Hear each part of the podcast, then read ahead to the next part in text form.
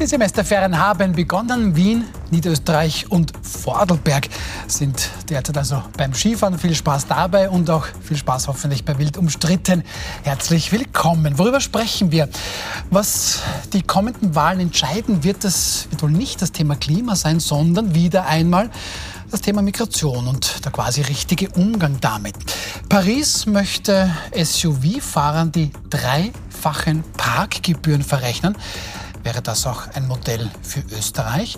Und wir sprechen über Ex-Bundeskanzler Alfred Gusenbauer. Der soll jetzt aus der SPÖ ausgeschlossen werden, wünscht sich zumindest eine Wiener Sektion. Aber warum eigentlich? Und das besprechen wir mit Johanna Hager. Schön, dass Sie da sind, Journalistin beim Kurier. Und dort leiten Sie stellvertretend die Innenpolitik. Dann freue ich mich über Andreas Mölzer, FPÖ-Urgestein. Und Legende haben wir das letzte Legende Mal haben wir das letzte Mal gesagt. Jedenfalls haben Sie spannende Reisevorlieben. Stichwort Afghanistan. Schön, dass Sie da sind, Herr Mölzer. Hallo. Und Florian Schäuber, Staatskünstler, Kabarettist und Schauspieler. Auch schön, dass Sie da sind. Schönen guten Abend. Unser erstes Thema. Kein Tag vergeht da derzeit ohne neue Vorschläge zum Thema Asyl neu, dass es selbst plötzlich Parteien wie die Grünen oder auch die Neos an der Diskussion mitmachen, auch teilweise eigene Vorschläge einbringen. Dabei, und das ist interessant, heute sind die aktuellen Zahlen veröffentlicht worden, die Asylanträge, die sind stark gesunken. Da gab es im letzten Jahr ein absolutes Rekordjahr mit rund 112.000 Asylanträgen. Da gab es jetzt im Vorjahr dann plötzlich einen Rückgang von 48 Prozent, also um fast die Hälfte. Herr Schäuber, jetzt haben wir aber trotz dieser Zahlen die ganze Debatte, da wird gesprochen über Bezahlkarten, Leitkultur, Festung, Europa und, und, und. Ist alles nur aufgebauscht oder doch ein wichtiges Thema? Ich finde es total legitim, dass sich alle Parteien dazu zum Wort melden, weil es ist ein Problem, mit dem wir umgehen müssen. Und äh, wer konstruktiv dazu etwas beitragen kann, soll das tun. Äh, ich glaube nur nicht, dass man das Problem so trennen kann von den anderen Problemen, weil vorher die Rede war davon, das Klimathema wird dann halt im Wahlkampf nicht so wichtig sein. Das ist das wichtigste Thema. Äh, wer behauptet, dass die beiden Themen nichts miteinander zu tun haben, hat sie nicht verstanden, weil Klimakatastrophe wird für eine neue Flüchtlingswelle sorgen. Und äh, deshalb ist es verrückt, das quasi separiert zu sehen. Also ich bin der Überzeugung, je sachlicher und fokussierter man über dieses Thema spricht und quasi, um ein viel missbrauchtes Wort dieser Tage zu verwenden, sich mit einem normalen Zugang dem Thema zuwendet, halte ich es für möglich, äh, hier konstruktiv etwas weiterzubringen. Ähm, da gibt es Umfragen, was die Wahlmotivationen von Wählerinnen und Wählern besagt. Und da ist tatsächlich das Thema Klima nach unten gerutscht, sicherlich nicht zu Recht. Und das Thema Migration wieder nach oben auf Platz zwei gegangen. Daher nur dieser Gedanke. Herr Mölzer, von diesen 58.000 Asylanträgen, da bleibt rund die Hälfte mal da, zumindest offiziell. Im letzten Jahr sind da rund 26.550 Schutz Titel verliehen worden. 16.800 klassisches Asyl, dann 8.000 subsidiärer Schutz und bei 1.700 quasi ganz berücksichtigungswürdige Gründe. Ähm, das scheint doch alles unter Kontrolle zu sein. Ja, unter Kontrolle gewiss. Ne? Und das ist natürlich auch ein Rückgang verglichen mit dem vorigen Jahr. Allerdings ist es noch immer eine Stadt so groß wie Leoben etwa, die da dazukommt. Das darf man nicht vergessen. Ist schon eine Quantität, die nicht zu unterschätzen ist. Aber das, was der Herr Schäuber sagt, stimmt natürlich. Ein Problem heißt ja nicht, dass es das andere nicht auch gibt. Ne? Und natürlich bleibt die Klimaproblematik genauso am Tapet wie, wie eben die Migrationsfrage. Nur äh, sind wir in einem Wahlkampfjahr ne? und da sind halt die Spin-Doktoren der Parteien dabei äh, zu gewichten. Was bringt was, was bringt nichts. Ne? Und alle diese Dinge, die jetzt geäußert werden, also zuletzt diese Geschichte mit der Bezahlkarte, die haben so den Charakter einer, einer äh, Symbolpolitik. Die oder auch Signale aussenden sollen. Signale zum Beispiel im Ausland, das wird ja von der ÖVP auch offen gesagt, also es muss unattraktiv werden, nach Österreich zu kommen. Das ist das eine. Auf der anderen Seite natürlich das Signal an, die, äh, an das Wählerpublikum, also an die Wähler, zu sagen, ja, schaut, wir machen ja so viel dagegen und, und, und. Ne? In Wirklichkeit wird meines Erachtens eine solche Bezahlkarte äh, gar nichts ändern, allzumal, wenn sie eh nur dazu da ist, um Geld abzuheben. Sie wird nur wieder irgendwelche Agenturen, die irgendwelche Freunde betreiben, die korruptionsanfällig sind, so wie bei der Kofi Ufergeschichte und so weiter bringen. Also äh, Sachen, die eigentlich nur mehr gemacht werden, politische Projekte, die nur gemacht werden, um die Wähler zu beeindrucken für die nächsten Wahlen. Aber weil Herr Schäuber das gesagt hat, da würde ich schon noch mit ihm gehen. Das Thema Klima ist eigentlich wichtiger. Warum denken die Spin-Doktoren in Parteien? Naja, das, das ist klar. Das ist, äh, ob jetzt das objektiv so ist oder nicht, ist, ist die zweite Frage. Die Parteien denken natürlich, was bringt uns was bei den Wählern. Ne? Und das ist offenbar so, das kann man jetzt gut finden oder schlecht finden, dass beim Wähler in Österreich oder auch quer durch Europa diese Migrationsproblematik als eine der zentralen Fragen gewertet wird. Mhm. Okay.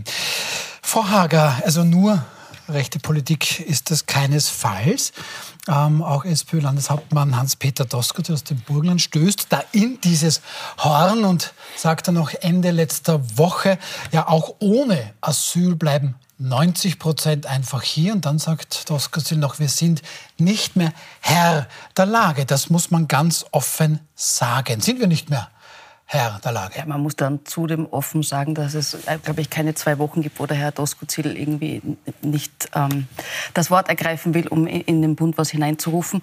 Äh, womit, da, glaube ich, dass wir nicht Herr der Lage sind, würde ich, glaube ich, so nicht unterschreiben. Was ich aber in der ganzen Diskussion mir furchtbar abgeht, ist der Umstand, dass wir ja sehr wohl Zuzug brauchen. Und äh, allen Parteien, finde ich, irgendwie die Erklärung dafür fehlt, warum wir die, die hier sind, weil wir haben jetzt so schön eine Kurve gesehen, das ist ja nicht, die sind ja nicht schon fertig integriert in unsere Gesellschaft und vice versa und können die Sprache und möglicherweise einem Beruf nachgehen, sondern das ist ja alles erst im Werden und Entstehen und gleichzeitig ähm, werden wir, ich glaube, übermorgen wird es dann wieder der Fall sein, Bestrebungen hören äh, seitens der Politik und Organisationen, wie viele tausende Fachkräfte wir nicht beispielsweise in Vietnam oder auf den Philippinen rekrutieren wollen, damit sie äh, Pflegekräfte hierzulande werden. Also mir fehlt, die, mir fehlt das Gesamtkonzept, mag sein, dass es gut gut ist oder sich die, äh, insbesondere der Herr Kahner erfreut, dass die, dass die Asylzahlen rückläufig sind. Ähm, allerdings, was machen wir denn mit den Menschen, die hier sind? Weil wir brauchen sie. Und was wir jedenfalls nicht haben, ist äh, ein anderes Wort, nicht so wie es die Frau Merkel damals gemeint hat, aber eine Willkommenskultur. Wer sollte denn ähm, bestrebt sein, hier einer Arbeit nachgehen zu wollen, wenn er ständig hört, dass, er, dass die anderen eigentlich gleich wieder am besten gar nicht hierher gekommen wären? Also wir unterscheiden ja ähm, nach diesem Arbeitszuzug anstatt statt, äh, was mir bei allen Parteien abgeht, diejenigen, die schon hier sind und Bleiberecht haben, so in den Arbeitsmarkt zu integrieren, ähm, dass wir vielleicht nicht 10.000 dort und 10.000 da ähm, versuchen, für Mangelberufe für uns zu gewinnen. sind Sie sehr elegant, wie ich finde, das Thema Hans-Peter Doskozil umschifft, vorsichtig gesagt. Ähm, Herr Schäuber, ich gehe dann noch weiter, weil da sagt nämlich Doskozil auch 10.000.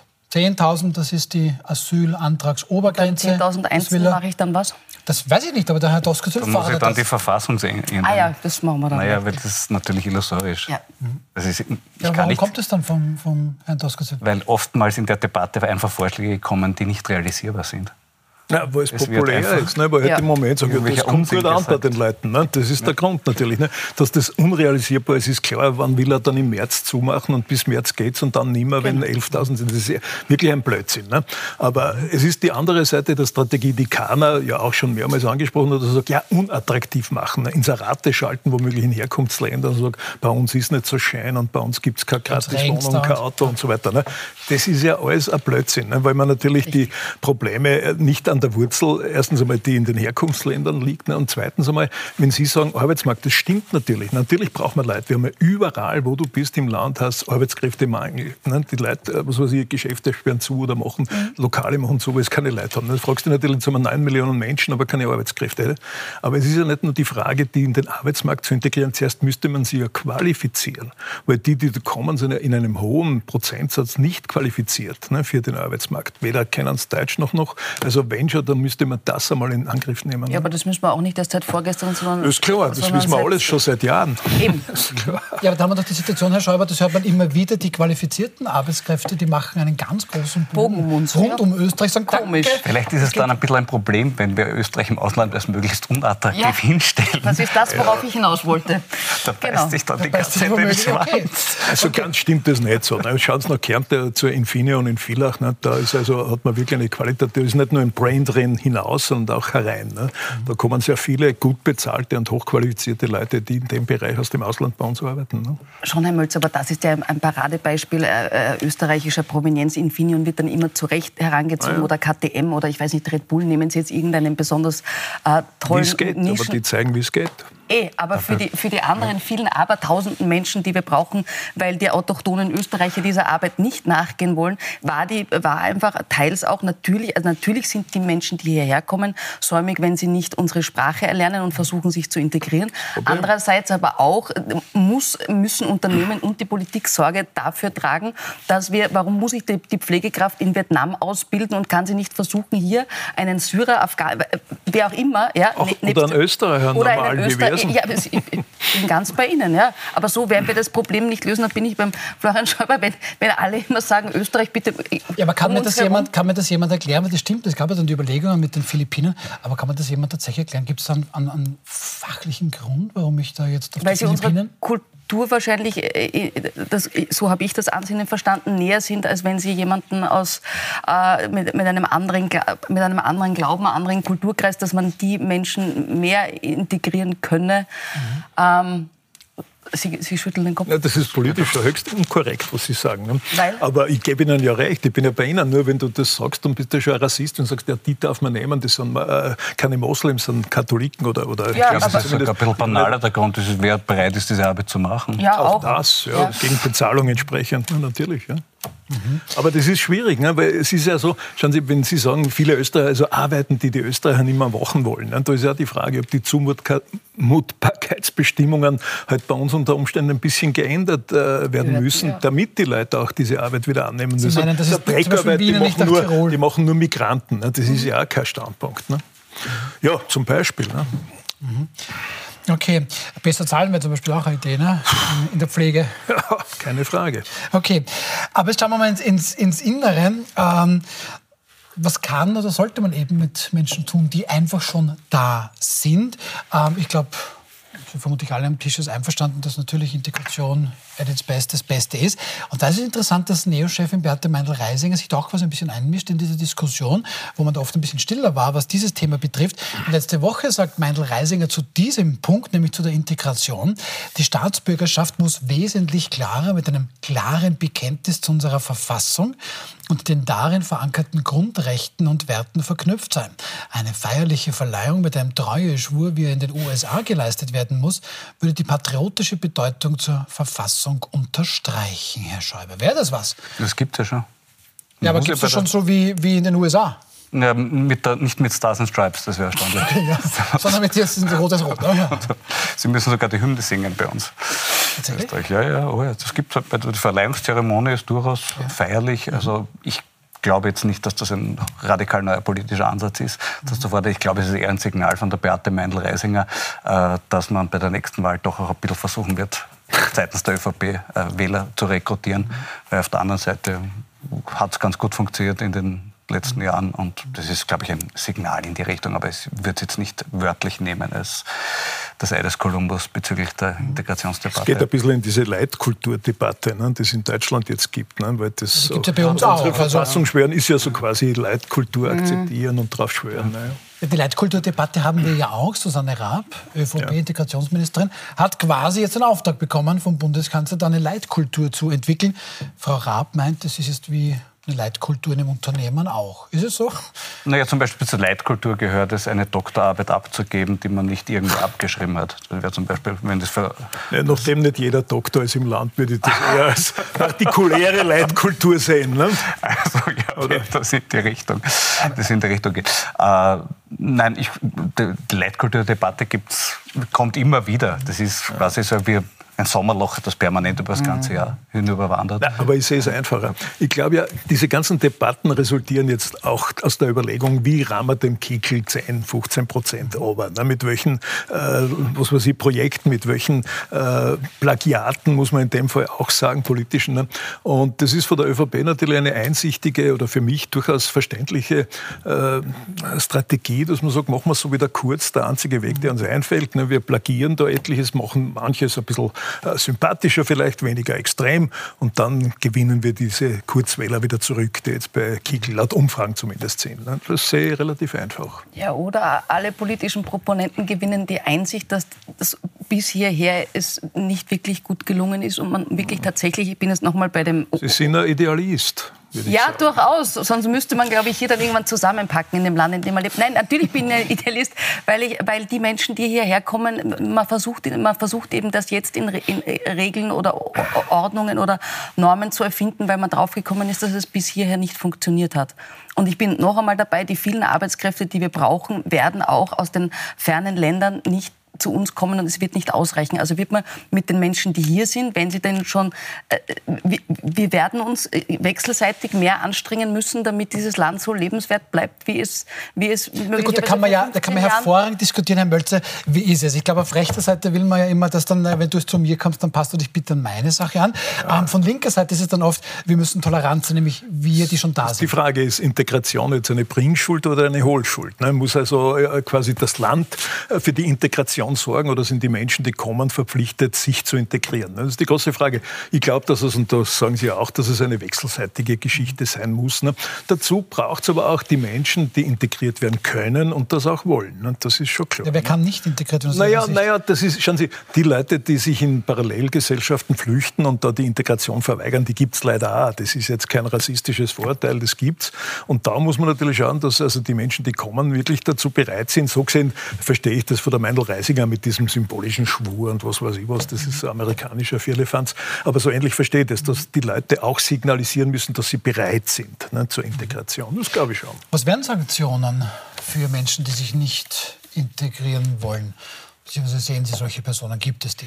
Ja, definitiv, definitiv nicht, dass man sie deportieren sollte. Gut, ist klar. Und da ist, glaube ich, ein ganz wesentlicher Unterschied ja. zwischen den Zugängen, die wir beim Thema haben, ob wir jetzt bei konstruktiven Gedanken bleiben mhm. oder ob wir das in eine Richtung radikalisieren wie das jetzt in Deutschland passiert ist im Zuge der Debatte und wie leider auch gewisse Politiker in Österreich, äh, die sich nicht davon distanziert haben. Also das ist natürlich das, der Super-GAU der Lösung, zu sagen, äh, äh, schlecht assimilierte äh, werden deportiert, sogar wenn sie Staatsbürger sind im eigenen Land. Also das ist eine Eskalation der Debatte, wo es kein Wunder ist, dass da jetzt auch viele tausend Menschen auf die Straßen gehen und sagen, nein, das geht zu weit. Aber warum hat sich die FPÖ davon, von diesem Potsdam-Treffen nicht distanziert? Das müssen Sie die FPÖ fragen. Aber ich sage Ihnen eines, ich sage Ihnen eines, was in dem Fall interessant ist, was der Herr Schreiber sagt. Ne? Das ist richtig. Ne? Das ist etwas, was man weder äh, befürworten kann noch gut finden kann. Aber bitte, wir haben, und das ist Amtsdeutsch jetzt des Innenministers oder Innenministeriums, 5000 Außerlandesbringungen heißt das. Heißt nicht aus Abschiebung und nicht Deportation natürlich, sondern Außerlandesbringung. 5000 Unfreiwillige und etwa 5000, die freiwillig gegangen sind, laut Innenminister. Das gibt's halt. Ne? Dass Leute außer Landes gebracht werden, die zu unrechtmäßig im Land sind, die keinen Asylgrund haben, die abgelehnt werden, die halt ja, abgeschoben werden müssen. Natürlich. Nein, nein, das ist schon das richtig. Ist aber es gibt diese Außerlandesbringung, das muss man schon realisieren ja, aber das ist eine, eine feine, wichtige Unterscheidung. Ja, ja, hey, ja, ja, das ist keine Frage, da bin ich Na, ganz weil Ich glaube, es gibt einen Common Sense mittlerweile quer durch alle Parteien, dass Menschen, die hier, hierher kommen und gegen die, die Werte und Gesetze verstoßen, hier das Recht verwirkt haben, zu bleiben oder Sozialleistungen zu empfangen. Das hat ja mit den, das, das ist jetzt kein originäres äh, FPÖ-Haltung, äh, ja, sondern das geht quer durch, weil ähm, sich so die Gesellschaft sonst nicht äh, äh, weiter gedeihen und, und, und, und, und, und, äh, und, und frei entfalten kann. Ja? Also, aber, das, aber man das muss nicht mit diesen furchtbaren Begrifflichkeiten von früher, die sowieso keinem Vergleich standhalten, hantieren. Da bin ich beim Florian Schäuber, da sind wir wo abgebogen, äh, wo, wo die Tür nie hätte aufgehen dürfen. Ja? Jo. Also Menschen, die ja, gut, ja, ja. ja, gut, gut. aber wir uns einig. Das würde ich schon, schon noch gerne noch in die Runde werfen. Ähm, Herr Schäuber, der Rechtsstaat ähm, muss natürlich in beide Richtungen gelten. Also selbstverständlich, wenn ein Mensch nach Österreich kommt, sollte auch ähm, zumindest mal das Recht auf einen Asylantrag haben. Ja. Wenn es ihm aber kein Asyl gewährt werden kann, dann muss er das Land verlassen. Das ist ja auch in Ordnung. Ja, so ist die Gesetzeslage. Ja. Passiert okay. allerdings nur in einem kleinen Teil der Fälle. Ne? Wie der Innenminister selber sagt oder auch der Herr mhm. Doskozil sagt, es sind halt, wir haben jetzt 59.000 äh, Asylansuchen gehabt im vorigen Jahr und davon sind jetzt 26.000 mit, mit äh, Schutz und, oder Asyl. Ne? Wo ist der Rest? Ne? Da sagt man ja, sie sind wahrscheinlich ausgereist. Ne? Vielleicht, aber ein Teil auch nicht. Und was ist mit dem Rest? Ne? Und voriges Jahr haben wir 120 oder 130.000 Asylanträge gehabt. Und, und glaube ich, 24.000 äh, gewährte Asyl. Also wo ist der Rest? Und so, das ist alles ein Riesenproblem. Und da haben Sie ja recht, die Parteien sind inzwischen alle so weit, dass sie zumindest das Problem einmal als solches sehen. Ne? Weil lange Zeit wurde das ja auch ignoriert, dass man sagt, na, wir haben kein Problem. Ne?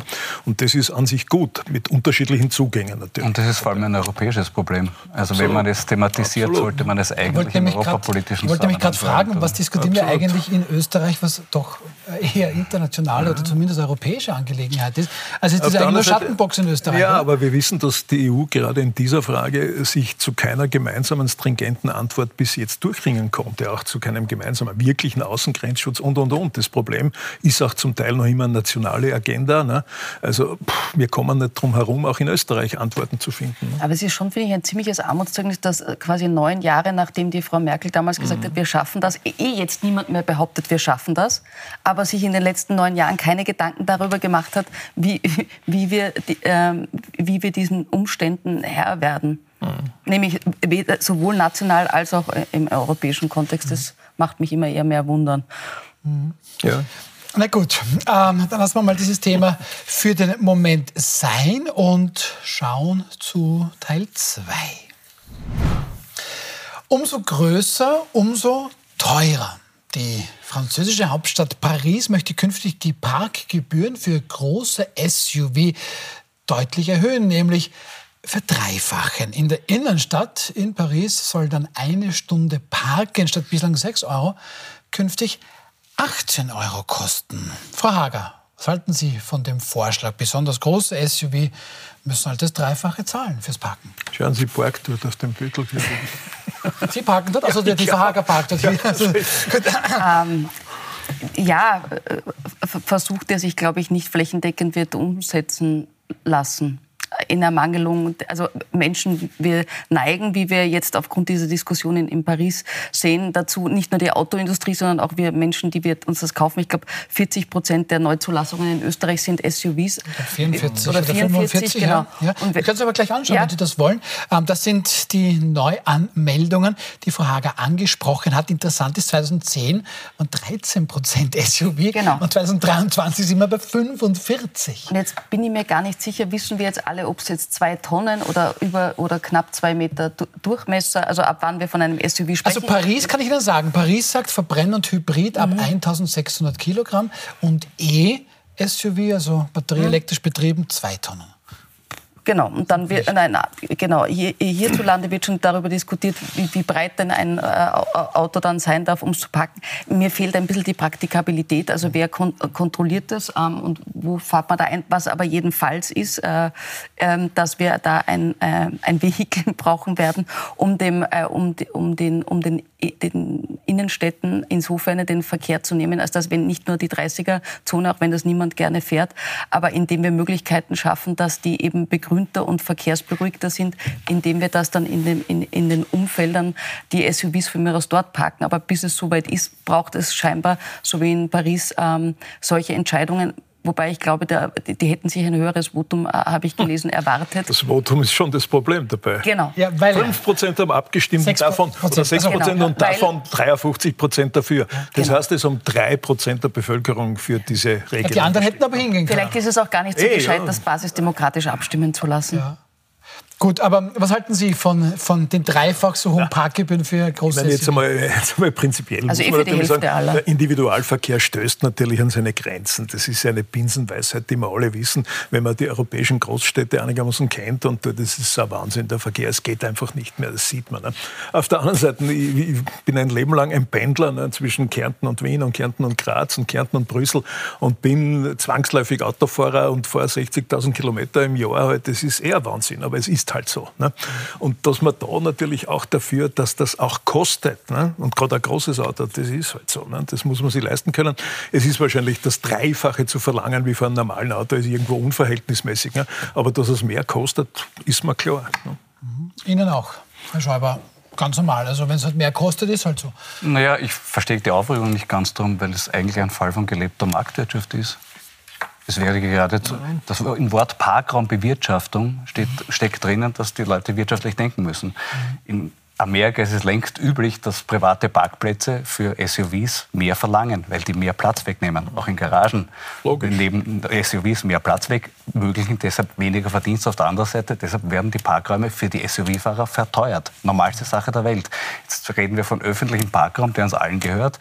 Jetzt wäre es geradezu fahrlässig von einer öffentlichen Gemeinde zu sagen, wir, wir nützen das nicht, wir, weil der Parkraum ist ein Unterschied für die Wirtschaft, Bewirtschaftung eines Parkraumes, mhm. ob es von einem äh, Smart äh, verstellt wird oder von einem großen SUV. Aber da müsste da muss man, der, Logik, der Logik nach müsste eigentlich Wien auch sowas andenken. Ja, ja, ja. Also es spricht nichts dagegen, weil es ist, ja, das kann man ganz ideologiefrei sehen. Ich meine, der Umweltaspekt und so weiter braucht man, ist eine eigene Sache für sich. Aber rein aus wirtschaftlichen Gründen ist es mir nicht nachvollziehbar vom seitens neoliberaler Denker jetzt erste Reaktionen waren, das ist eine Frechheit und ein Skandal. Nein, das ist eigentlich, hier ist die unsichtbare Hand des Marktes sehr deutlich zu spüren. Sie sortiert halt den Parkraum. Die Stadt Wien, äh, der Standard hat durch die österreichischen Städte durchgerufen. Die Stadt Wien, die MA46 ganz konkret hat dem Standard gegenüber dann gesagt, du, pff, wir haben die flächendeckende ähm, Kurzparkzone, also sprich das Parkpickerl auf die ganze Stadt mhm. erweitert. Damit sind wir vom Tisch, also das passt. In Wien braucht man das nicht. Nein, natürlich wird das nicht. Das, kann, das ist fein raus und, und, und bitte der nächste weiter. Nein, natürlich nicht. Ich glaube, wir werden alle in fünf oder zehn Jahren erleben, dass, dass sich das auch so nicht mehr bewerkstelligen lässt. Wenn der vernunftbegabte Mensch vielleicht doch nicht so vernunftbegabt ist, dann braucht er eine Regel und die heißt, dass du in den Einfahrtstoren von Wien entweder parkst und dann mit der Schnellbahn oder mit der U-Bahn reinfährst oder indem du dann das Dreifache oder Vierfache zahlst und dann halt mit deinem Hammer, Pickup, was auch immer, dann dort stehst und weil du es dir leisten kannst und leisten willst, halt in die Innenstadt reinfährst und schaust, ob du einen Parkplatz findest oder nicht. Aber Vielleicht dezimiert man auch einfach die Parkplätze. Na, das marktwirtschaftliche Argument, das ist ja sehr gescheit. Ne? Wobei das allerdings nur um eine Verteuerung, was weiß ich, ein Drittel oder was äh, bedeuten würde. Weil der ist ja nicht dreimal so groß wie der Smart, sondern... Na, vielleicht regt das den also, Markt an. Vielleicht werden Garagenbesitzer jetzt kommen und sagen, wir bieten günstigere das Preise. Ja, das, ist ja, das, ist ja, das ist ja eh eine Faktizität. Das ist eh so, weil das Parken, die Parkgeschichte ist ja für die Kommunen ein großes Geschäft geworden. Ne? Ja. Das ist ja alles nicht so. Ne? Also das Marktwirtschaftliche, das stimmt absolut. Auf der anderen Seite, diese Verdreifachung des Preises soll ja ein Lenkungseffekt gegen SUVs im Sinne des Umweltschutzes und, und, und sein. Ne? Und da muss man dann ehrlicherweise sagen, wir machen es deswegen so teuer, um es zu verhindern oder zu minimieren ne? oder was auch mhm. immer. Ich bin immer gerne im Café Schwarzenberg ne, als Kärntner und dann stelle mich da hin, inzwischen haben sie da zehn Palmer gepflanzt, es ist mit dem Parken vorbei.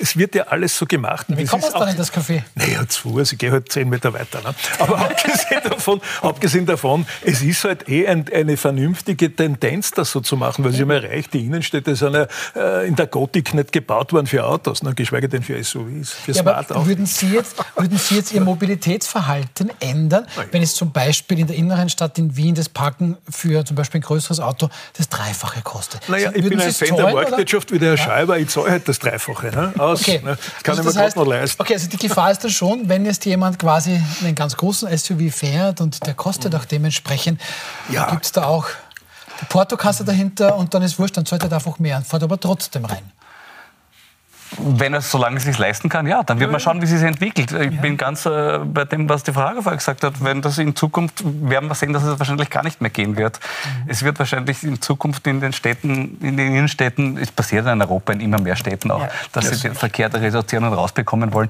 Und deshalb ist es ein bisschen eine Diskussion, die aus der Zeit gefallen ist. Wo sind die Zeiten, wo wir in der Kärntner Straße geparkt haben? Das, ist schon das weiß ich nicht, das war vor meiner Zeit. Aber gut. Schon ein paar Jahre her. Aber wir schauen dann, wir schauen dann jetzt gleich in die anderen österreichischen Städte, weil die Stadt Wien hat jetzt mal gesagt, du, das wäre jetzt eigentlich nichts für uns, da reicht eigentlich die ja, Kurzparkzone flächendeckend in der Stadt Wien. Aber interessant, da gibt es andere Städte, die da durchaus Interesse bekundet haben. Darüber sprechen wir gleich nach einer kurzen Pause. Bleiben Sie einfach bei uns.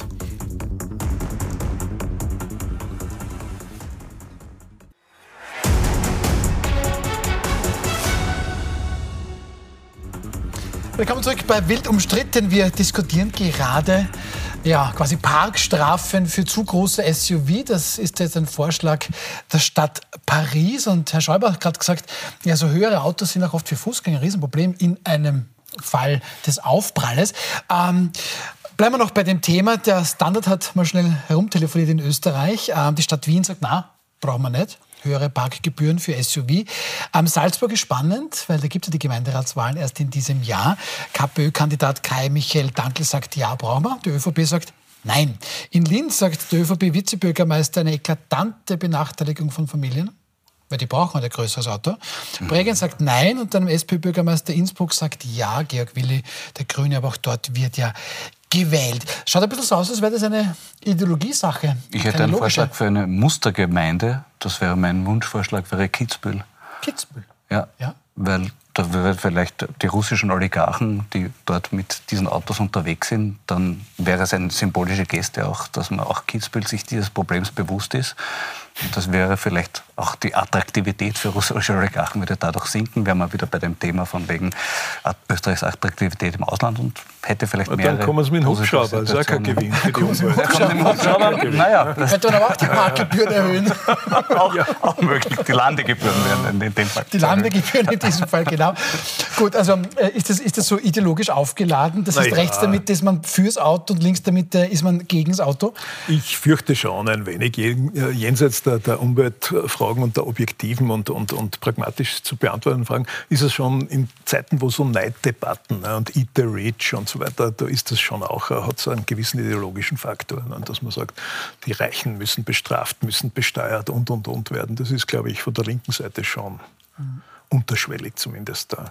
Aber von alleine wird es halt irgendwie auch nichts vom Umweltschutz. Fix nicht, ne? Fix nicht. Fix nicht. Ähm, was denn stattdessen? Also braucht es jetzt quasi staatliche gesetzliche Lenkung. Ja, ich weiß nicht, ich glaube, wir konnten uns in dem Land auch nicht vorstellen, dass man beim Wirten nicht rauchen darf und plötzlich hatten wir ein Rauchverbot genau. und es ist für jeden klar, dass man einfach in der Gastronomie oder im Kaffeehaus nicht mehr raucht, obwohl es äh, davor äh, Jahrhunderte, möchte ich fast sagen, zur Tradition gehörte, ähm, zum großen Braunen oder zum Schnitzel danach äh, eine Zigarette rauchen zu dürfen. So, jetzt kann man das nicht mehr. Äh, es gibt auch Länder, wo du viel rigoroser beispielsweise den Müll trennen musst und auch dafür äh, für jedes weitere Sackerl, so wie in der Schweiz, bezahlen musst. Es ist den Menschen zumutbar, dass er Plastik von Altpapier mhm. und äh, von mir aus auch Bio. Wir hatten eine, eine Phase, wo du, also wir müssen es halt einfach lernen und scheinbar lernen wir erst, indem wir zuerst einmal restriktiver damit sind und dann soll das halt dann doppelt so viel kosten oder du darfst gar nicht hineinfahren. Ähm, und wenn es einem dann wert ist, äh, dann werden die Menschen dann mehr, möglicherweise dafür bezahlen und irgendwann werden sie sich denken, hm, vielleicht würde ich das Geld lieber für was anderes ausgeben. Oder eben, es wird, äh, weiß ich nicht, Parade- oder, oder Pilotstädte geben, die einfach sagen, äh, uns ist es wichtig, dass wir einfach gar, nicht, gar kein Auto durch die, durch die Innenstadt äh, haben, auch kein Taxi, sondern das gibt es an neuralgischen Punkten und der Rest kann fußläufig oder mit der Straßenbahn oder mit der U-Bahn erledigt werden. Ich glaube, das ist äh, mehr Gegenwart denn äh, Utopie irgendwann als Jetzt bin ich aber sehr gespannt. Es müsste ja bei Ihnen eigentlich irgendwie das Wort ja, ja. Bevormundung auf. Ja, ja, Sie nehmen mir das Wort aus dem Mund. Tatsächlich? Das ist natürlich ein Plädoyer für den Bevormundungs- und äh, Vorschrifts- und Gebots- und Verbotsstaat. Äh, das liberale Ideal war einmal der Nachtwächterstaat, ne, wo der mündige Bürger, ne, Gott hab ihn selig, ich weiß nicht mehr, wo es ihn genau. gibt, ne, äh, selber aus Vernunft, aus, aus, Einsicht halt vernünftige Dinge ja. tut. Scheinbar geht das nicht. Ne? Der Mensch ist offenbar anthropologisch nicht in der Lage, wirklich Vernunft auszuüben wenn es um ihn selber geht. bei anderen bin ich auch sehr vernünftig, mhm. bei uns selber ist es schwieriger.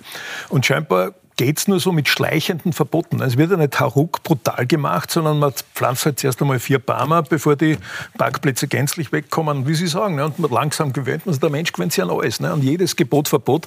Ich habe zwischen den Gängen im Wirtshaus geraucht, nach der Suppenmane, nach der Hauptspeisale.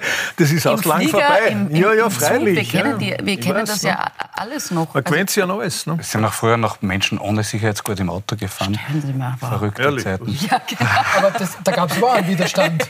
Da gab es ja auch einen großen Widerstand. Ich glaube, er ist heute eher gering. Also ich, ja. ich glaube, es gibt nicht einmal mehr FPÖ-Lokalsektionen, die die Abschaffung der ja. Gurtenpflicht fordern. Abschaffen nicht, aber ignorieren. Ja. Aber nachdem die Autos so penetrant piepsen, ne, wenn du das nicht machst. Schwierig. Also ja, ja. Oder Skifahren ohne Helm. Stellen wir uns irgendwas vor. Also es ist jetzt nicht, es ist jetzt... Ohne Helm. aber wo Nein, es gibt Menschen, die die, die, die, die, die schief anschauen, wenn du keinen Helm beim Skifahren trägst ja, und wenn du nicht... Äh, aber wo, Rakete bist. Wo ist das, wo wir alles vorschreiben, alles verbieten, alles gebieten, das ist irgendwie schon trauriger, oder? Ja, aber in dem Fall gehört der Helm der Sicherheit ja. des Menschen und das andere ist, dass wir es vielleicht irgendwie doch feiner haben wollen und in einer Umwelt leben, wo es nicht 35 Grad im genau. Februar hat.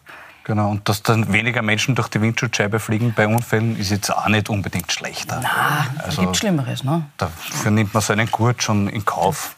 Also wir haben es gelernt aber, zumindest. Wo ist, denn da jetzt, wo ist denn dann aber jetzt die Grenze zwischen Bevormundung? Weil ich glaube, der guten Pflicht, aus meiner Sicht gibt es da keine zwei Meinungen, gab es aber lange Zeit. Ja. Aber, nein, aber wo, ist da jetzt, wo ist da jetzt die Grenze zwischen Bevormundung und notwendiger Vorschrift? Weil ganz grundsätzlich soll ja die Politik unser Zusammenleben regeln. Ich glaube jetzt auch nicht, wenn wir Tempo 100 fahren, dass wir allein das Klima lösen, aber es braucht dennoch ganz klare Regeln ja, wo wir sagen, okay, das ist die Richtung und das müssen wir jetzt machen.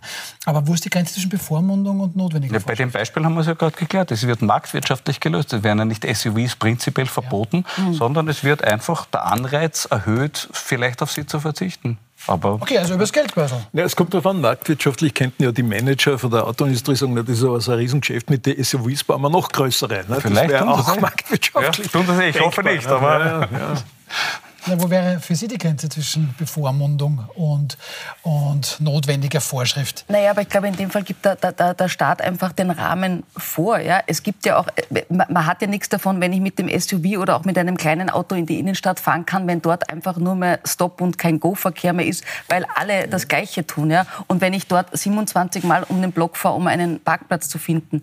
Also wenn es äh, Raumplanung und, und, und Parkplatzbewirtschaftung gibt, dann äh, gehe ich von klugen Köpfen aus, aus, die sich aufgrund des Verkehrsaufkommens Gedanken darüber machen, ist das, ist das praktikabel und funktioniert das ja oder nein? Ja, probieren wir probieren es mal, Herr Mölzer. Kommen rauf. Was müsste passieren? Weicht das nicht auf mich aus, wenn Sie unzufrieden sind mit Ihrer Arbeit?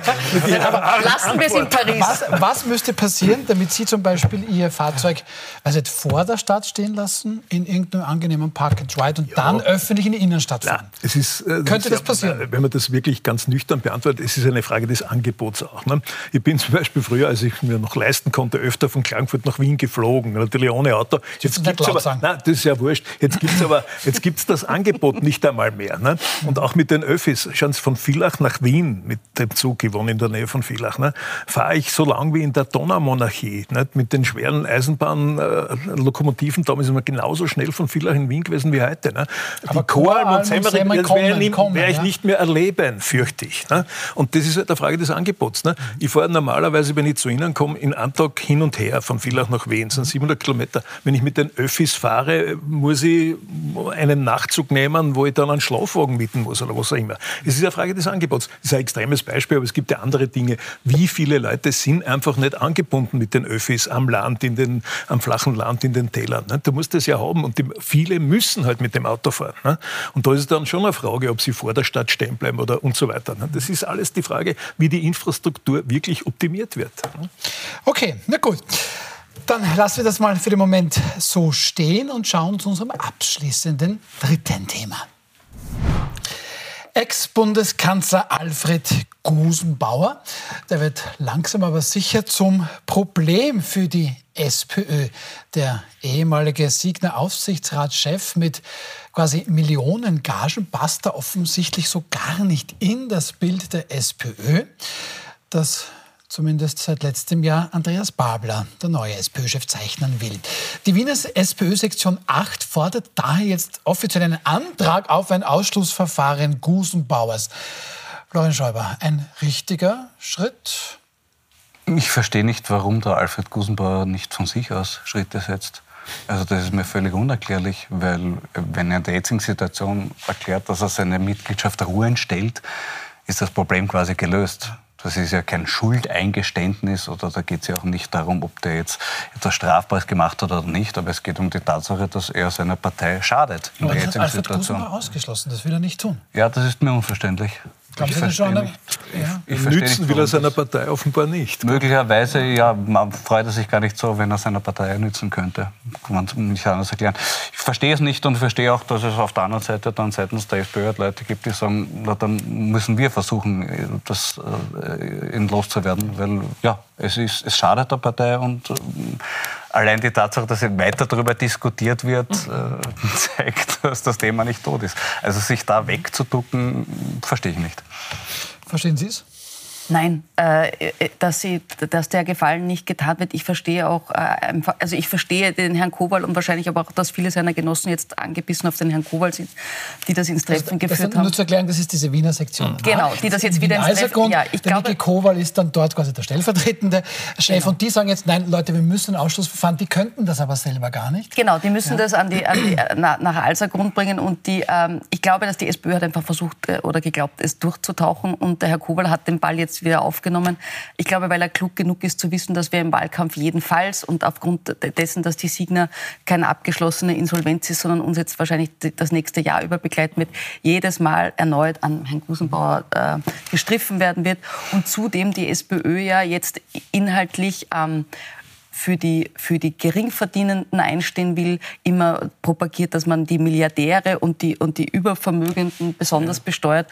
Und gleichsam ist jetzt der Herr Gusenbauer irgendwie die reinkarnierte, personifizierte Person, die sich, äh, die zwar Ex-Kanzler und ehemals der Partei vorstand, aber genau das Gegenteil von dem darstellt, darstellt ja. wofür der Herr Babler einsteht. Und dass der Herr Gusenbauer ein bisschen wieder wie äh, sein, sein Pendant, der Herr Schröder in, der, in, in Deutschland einfach... Herr Schröder, der ehemalige SPD-Bundeskanzler? Nicht und nicht, sondern mit Beständen einfach sagen, ich habe mir nichts zu Schulden kommen lassen, ja. ich mache das alles weiter wie aber, bisher. Aber es geht, es geht ja um, um mehr dabei als um die Eitelkeit oder Nicht-Eitelkeit des Herrn Gusenbauer. Es geht um die Kanzlerschaft.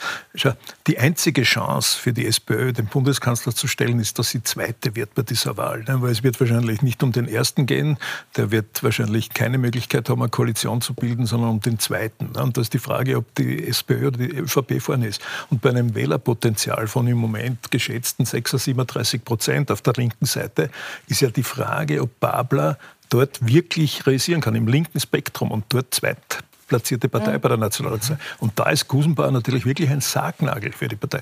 Ich die kenne nicht so gut, aber aus meiner Zeit als EU habe ein paar mit zu tun gehabt, halte ihn für einen blitzgescheiten Mann. Der ist vielleicht ein bisschen zu gescheit, der Gusenbauer, ne? was man seine Fähigkeit, Geld zu verdienen, offenbar beweist. Ne? Mhm. Aber er kann wirklich dadurch verhindern, dass der Babler Bundeskanzler wird, weil die Chance hätte als Zweitplatzierter. Also das heißt, das heißt, Andreas Babler müsste da auch eigentlich sich dieser Gefahr sehr bewusst sein. Wahrscheinlich. Ähm, interessant, Herr Schäuber, wir haben Andreas Babler auch gefragt, wie es denn da hält mit der Causa Gusenbauer. Und Andreas Babler sagt da im Puls 24 Interview, na gut, ja, Vermögensteuer wäre nett, wenn er zahlt, aber sonst geht das eigentlich gar nicht, so ein Parteiausschluss. Hören wir da kurz rein. Und wenn Sie Gusenbauer immer fragen, sage ich, ich hätte sehr gerne, dass Gusenbauer auch gerechte Vermögensbesteuerung in diesem Land zahlt. Das wäre das Minimalste, wenn Menschen Reichtum äh, sozusagen auch äh, lukrieren können. Die Sozialdemokratie legt nicht umsonst Beschneidungsmodelle von unmoralischem Vermögenszuwachs auf dem Tisch.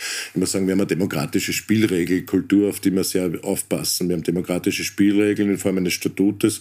Das Statut würde keinen Parteiausschluss hergeben, wenn jemand viel verdient.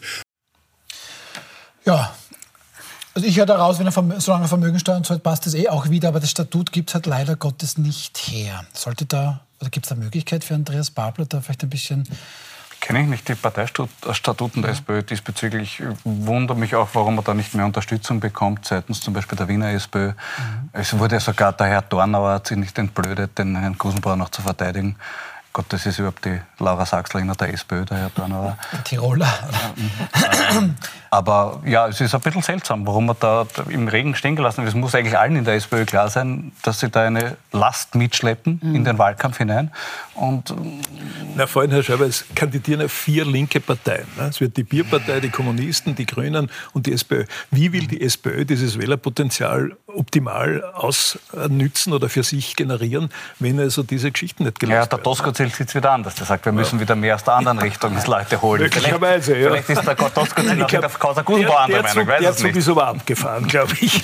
Aber Herr Schäuber, naja, das, das hätte ich schon hier stehen, im Burgenland ja. wäre das ja. anders. Hans-Peter Doskozil meint da nämlich schon mehrfach sogar, ja. er würde Gusenbauer nicht länger in der Partei dulden wollen, ihn quasi zum Austritt ja. drängen wollen.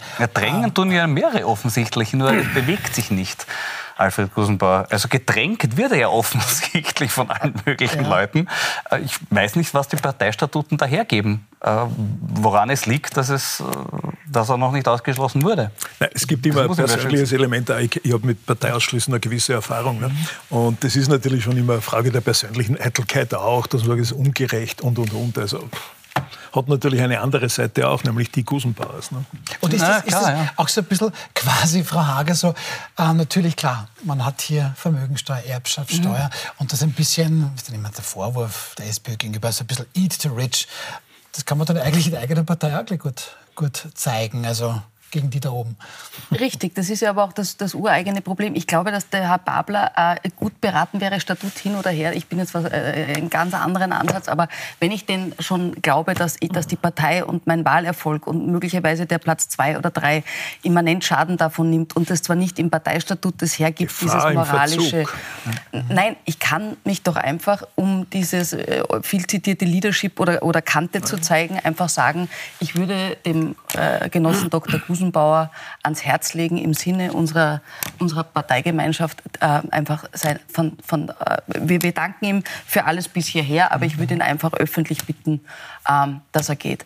Diesen, diesen Druck, der kommt zwar ein bisschen, aber er ist scheinbar nicht so, dass, er, da, dass sich irgendwas rührt. Und äh, ich glaube tatsächlich, da bin ich beim Herrn Mölzer, diese Partei und der Herr Babler wird davon Schaden nehmen, weil eben niemand richtig Dacheles redet. Es, hätte, es könnte ja auch neben dem Herrn Babler, ich weiß nicht, der Herr Androsch oder andere verdiente SPÖ, äh, äh, äh, ja, ich weiß. Aber das ist, ja, ist eine Parallele, ist eine Parallele. Ja, aber Allerweil. Aber, aber irgendjemand, aber äh, hier steht der Herr Babler alleine und es ist ja nicht das Einzige, wo er leider keinen, kein Leadership bewiesen hat. Und das wird ihm natürlich zudem zur Last gelegt. Ich erinnere an den äh, Fall Kohlross und ich erinnere an die Kleingärten, die auch noch nicht. Ja, Kohlross war ja der Braveheart Use Prime Noctis Geschichte Richtig. Kleingärten. Ja, Richtig. Ja. Also wenn man jetzt immer sagt, man empfiehlt und man würde und man mhm. schaut, aber, aber da, da sind zu viele ja. persönliche Fälle, wo nichts passiert und dass darunter die Kredibilität äh, auch insbesondere der SPÖ-Spitze